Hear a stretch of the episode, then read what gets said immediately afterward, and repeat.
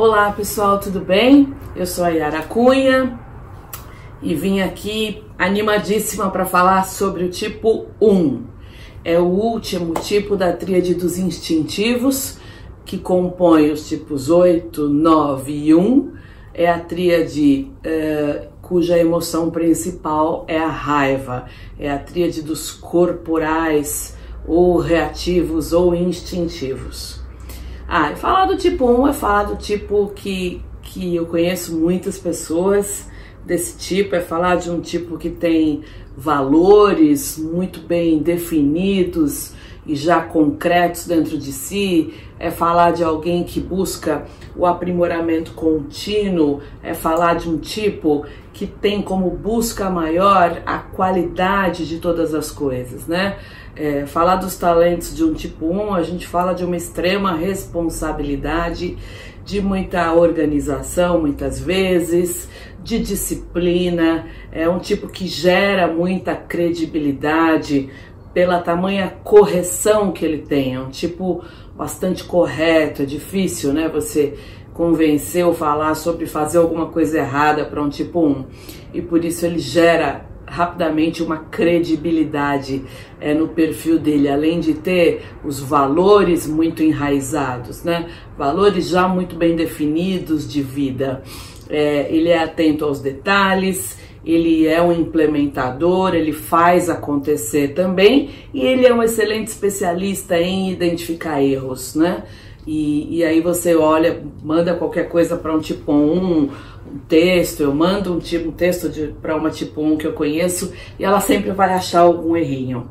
Bom, tipo 1 tem como paixão a ira. É, e quando nós falamos da ira, nós falamos de um tipo de ira que é a ira reprimida. É aquela ira que ele não demonstra, que ele engole e muitas vezes ele fala com aquela boquinha que você tá vendo ali a raiva nele, mas ele não está demonstrando, né? Ele vai internalizar e vai reprimir essa ira. Atendo muitos tipos uns, tenho lindos amigos tipos uns, e por eles serem da tríade dos instintivos, como os tipos 891, eles também vão ter uma tendência a sentir tudo muito corporalmente. Então, tipo 1, né, na, na tentativa dele, no funcionamento de é, reprimir a raiva, ele pode ter problemas muito frequentes, como pressão alta, muitos problemas, às vezes, estomacais. É, o bruxismo também é alguma coisa muito recorrente no tipo 1. Frequentemente isso acontece. Eu costumo dizer é, que se eu tivesse a chave né, de, de, um, de todos os meus tesouros guardados num cofre ou num quarto é, e eu tivesse que dar essa chave para alguém guardar, eu daria para um tipo 1. Eles são um tipo que nos inspira né, a honestidade, é, a um aprimoramento, a essa consistência de valores que eu já falei, é, a uma disciplina. E, e, a gente costuma dizer, né, a, a, as comunidades de Enneagrama, que a gente precisaria de mais tipos 1 uh, no governo, né, para acabar com a corrupção, para que a gente pudesse melhorar na questão chamada de honestidade. É, eu brinco e falo que no coaching as tarefas mais legais são as do tipo 1. É, a gente, né, brincando, diz que a gente tem que estragar um pouquinho esse tipo mas é um tipo de uma beleza infinita, de uma correção que, como eu disse, inspira bastante confiança e credibilidade. E o tipo 1, no ego, ele tem a ira e ele vai buscar a melhor emoção dele, uma emoção num nível mais alto, ligado à essência, ao eu superior dele, que é a serenidade. Quando ele sobe em nível de consciência, ele atinge a serenidade e ele entende, compreende e vê a beleza do que é imperfeito, a beleza de cada jornada e de como essa jornada é bela, né, com tudo o que o ser humano tem para desenvolver e na imperfeição de cada um. Bom, tipo 1, um, frequentemente ele é visto como alguém que é leal, que é muito amigo, né? Eu brinco e falo que o tipo 1, ele quer dar jeito na vida de todo mundo, muitas vezes esquecendo da dele própria, né? É, ele, ele tem mais tolerância com as pessoas que demonstram vontade de melhorar, que demonstram força de vontade. Ele é um bom líder, ele é, ele é visto como alguém muito correto, é exigente, ele é muito responsável, extremamente responsável, bastante honesto. É, em alguns momentos ele vai ser tenso, ele vai colocar um foco nos erros, ele vai ser mais crítico e, e como eu falei, um pouco mais detalhista. É muito comum, é, pessoal, a gente dizer que o tipo 1 é, são pessoas que sentiram ra alguma raiva na infância e não puderam demonstrar, né? Elas, elas foram tolhidas de, de demonstrar essa raiva. E é muito frequente também que tipos 1 tenham tido responsabilidades muito cedo. E aí internalizaram nessa crença de que teriam que ser crianças boas e corretas, com bom comportamento e principalmente com emoções controladas desde cedo. Bom, a atenção das pessoas do tipo 1 vai para o que está certo e para o que está errado, e principalmente para a correção do que está errado. E, e, e aí é como se ele tivesse duas caixinhas na cabeça, muitas vezes: a caixinha do certo e a caixinha do errado. Se não está na caixinha do certo, está em qual caixinha? Na caixinha do errado.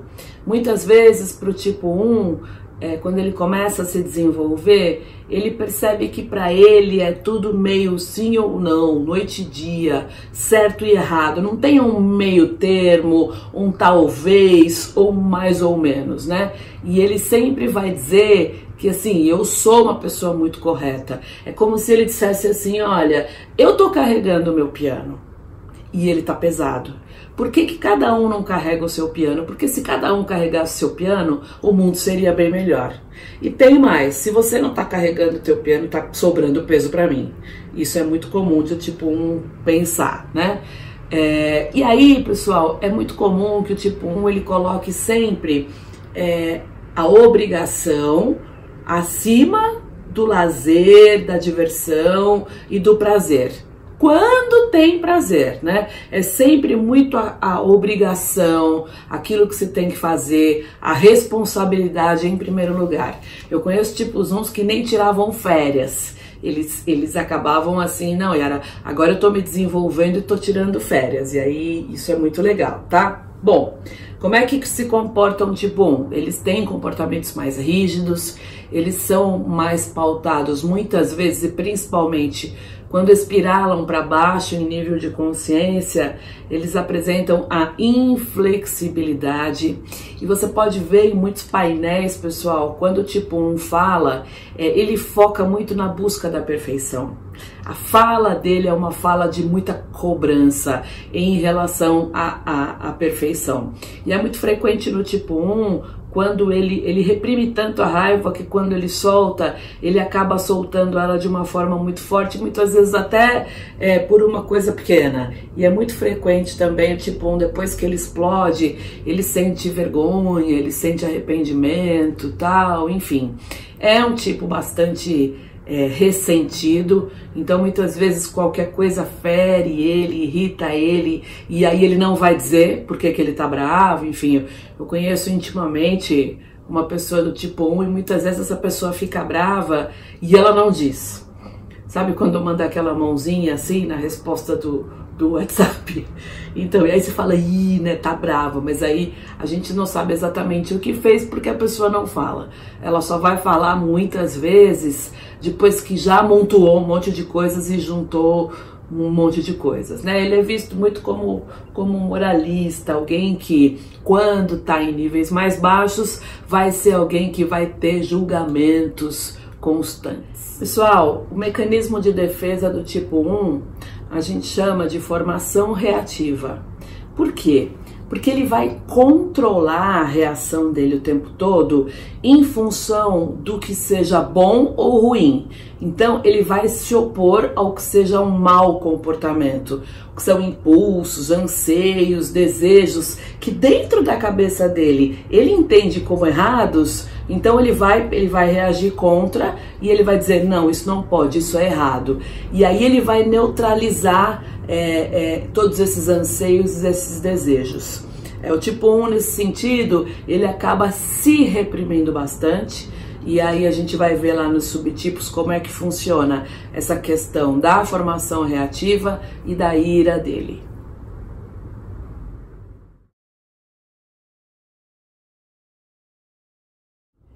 Pessoal, o tipo 1, que tem o instinto dominante, o autopreservação, ele é realmente o tipo 1, aquele do livro, né? Aquele que mais vai é, demonstrar o perfeccionismo. Ele vai esconder muito e vai reprimir muito mais a raiva do que os outros subtipos.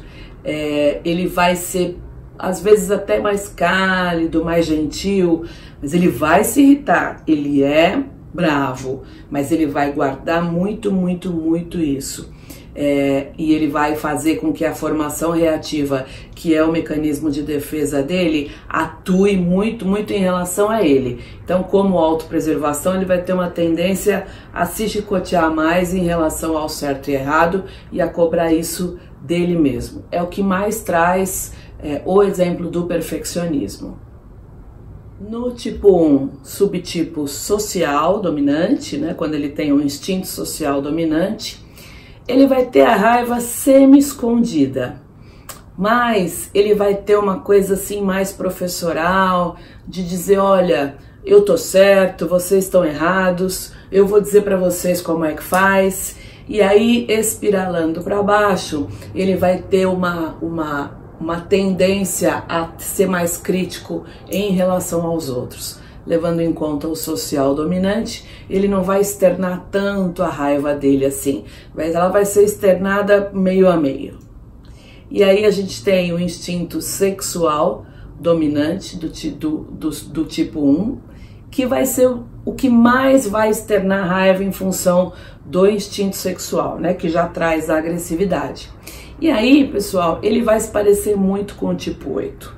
E obviamente a tendência dele vai ser uma tendência de crítica para o outro, mas ele vai ser com certeza o mais explosivo, aquele que fala mais, o que fala mais sem filtro, e é muito comum ter uma confusão aí entre o 8 e o 1 quando o subtipo é o sexual, ok?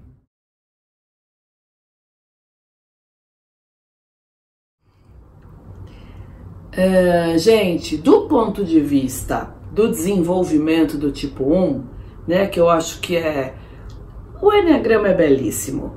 É um caminho sagrado, é uma ferramenta transpessoal, é aquilo que nos leva direto para o divino, é aquilo que vai além de qualquer ferramenta, de qualquer instrumento psicológico, porque ele vai nos levar da. É, o meu professor Abdul Karim ele fala que o homem tem que percorrer na vida dele é, uma jornada muito longa, que são 40 centímetros, que são os 40 centímetros mais longos que você pode compreender, que vão da sua mente até o coração.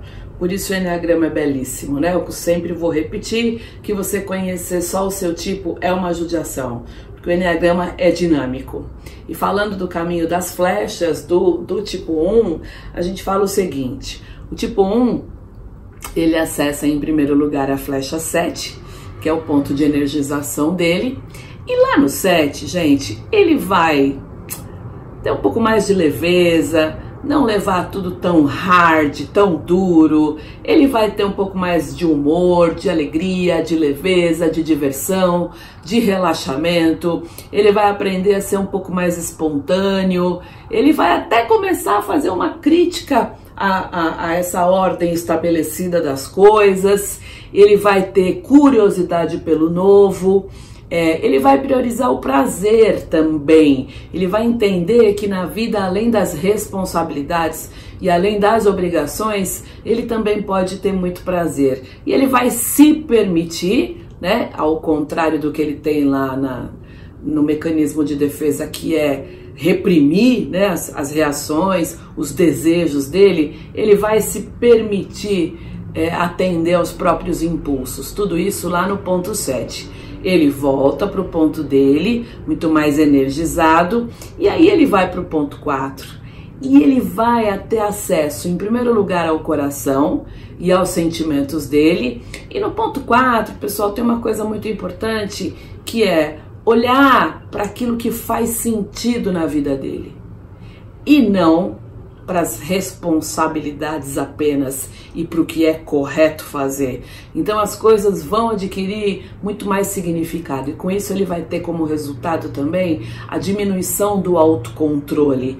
E aí, nesse ponto, ele atinge é, muito mais serenidade, ele vai ter acesso aos sentimentos dele e, e ele vai ter um contato com a imperfeição do mundo ligado ao amor e vendo que tudo é perfeito como é.